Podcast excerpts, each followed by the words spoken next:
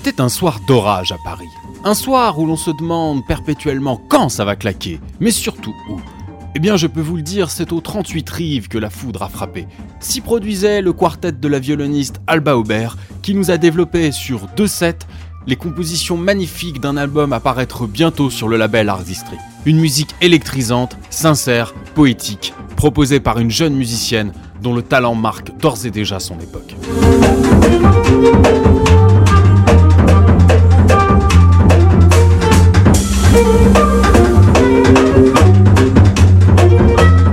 Et me voilà avec Alba Aubert. Comment ça va Alba déjà? Ça va super, merci. Ça s'est passé comment ce concert au 38 Bah plutôt cool, écoute, c'était euh, c'était sympa, public chaud, musicien chaud, c'est parfait. Tu disais que c'était la deuxième fois, t'aimes bien cette salle? Oui, j'aime beaucoup cette salle et euh, parce que l'organisation et les organisateurs sont très sympas, qu'on est toujours très bien reçus et euh, que c'est une salle conviviale où euh, c'est à la fois un public d'amis et de gens qu'on connaît pas. Grosse actualité pour toi en ce moment parce que tu viens d'enregistrer un album en fait. Est-ce que, voilà, je suppose que tu as eu les retours, tu, l'as écouté, il est quoi Il est en mixage? Comment ça se passe Alors ouais, actuellement il est, euh, il est au mix avec l'équipe du Sextant. Donc on a fait euh, ça euh, fin avril, début mai, pendant trois jours. C'était euh, ma première fois dans un studio de cette taille-là, donc c'était extrêmement enrichissant. On avait bien préparé euh, le set. Euh, on avait fait une grande résidence à Strasbourg au mois de décembre, qui s'était poursuivie par des répétitions chaque semaine pendant six mois. Donc le projet était vraiment abouti en arrivant au studio. Et donc on a pu profiter de tout ce que euh, un studio peut offrir. Donc c'était très chouette. Je sais que ça part d'un EP que tu as enregistré il y a. euh, En 2020, enfin non, que j'ai enregistré avant le Covid et qu'on a décidé de sortir après le Covid, du coup, euh, à la sortie, euh, enfin quand on a pu ressortir quoi. L'EP ça date d'avant le Covid et l'album on l'a fait il y a six mois entre euh, octobre et décembre. D'accord, donc euh, créativité euh, assez importante en ce moment pour toi.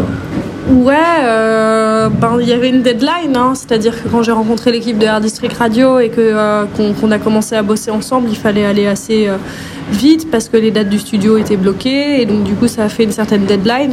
Après, effectivement, j'avais déjà l'envie de, faire mûrir ce projet. Il y avait des choses un peu qui, qui dormaient et qui méritaient d'être un peu développées musicalement et euh, du coup c'était un peu le prétexte pour s'y mettre.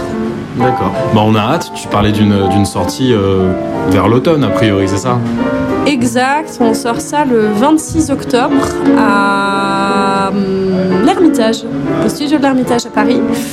Et donc ça va être un super concert, euh, on espère. On va essayer de se caler une petite résidence pour encore développer le jeu de scène, peut-être ajouter des séquences, etc.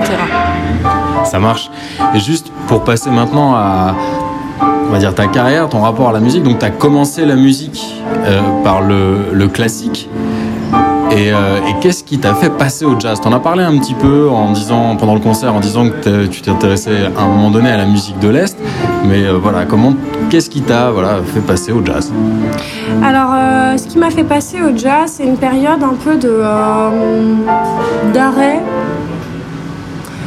En fait, j'ai arrêté le violon pendant une période de mes 16 à mes 18 ans. J'ai fait beaucoup de classiques. Et ensuite, de mes 16 à mes 18 ans, ouais, j'ai voyagé. J'ai arrêté le lycée aussi. euh, j'ai je me suis déscolarisée j'ai vécu la vie en fait. Et c'était très chouette cette période-là. Et en fait, euh, ça m'a permis de rencontrer des musiciens de, jazz manouche et de musique de l'Est.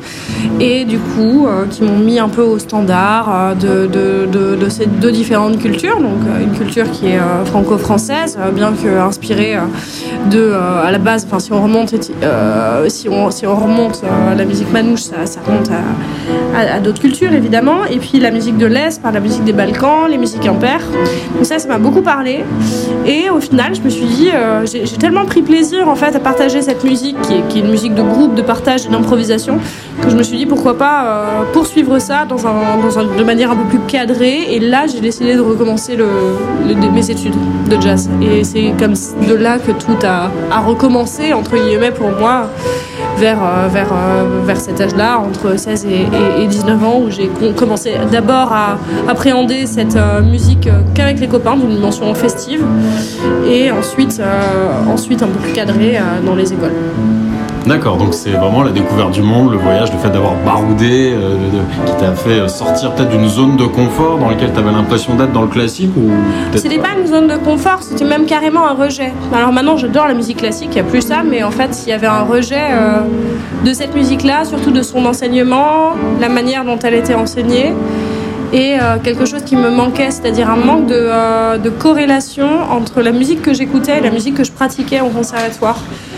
Et, euh, et du coup, euh, en fait, euh, ça n'avait plus de sens pour moi de continuer à pratiquer. Et le fait de, de, renouer avec des gens pour qui la musique était un jeu, c'est ça qui m'a permis de renouer avec mon instrument. D'accord, ok. Bah merci beaucoup Alba. Et puis bah, on, attend l'album avec, avec impatience et je suis sûr que le studio de l'Ermitage sera une, une, très belle fête. Voilà. Bah, on espère aussi. Hein. En tout cas, on à bientôt là-bas.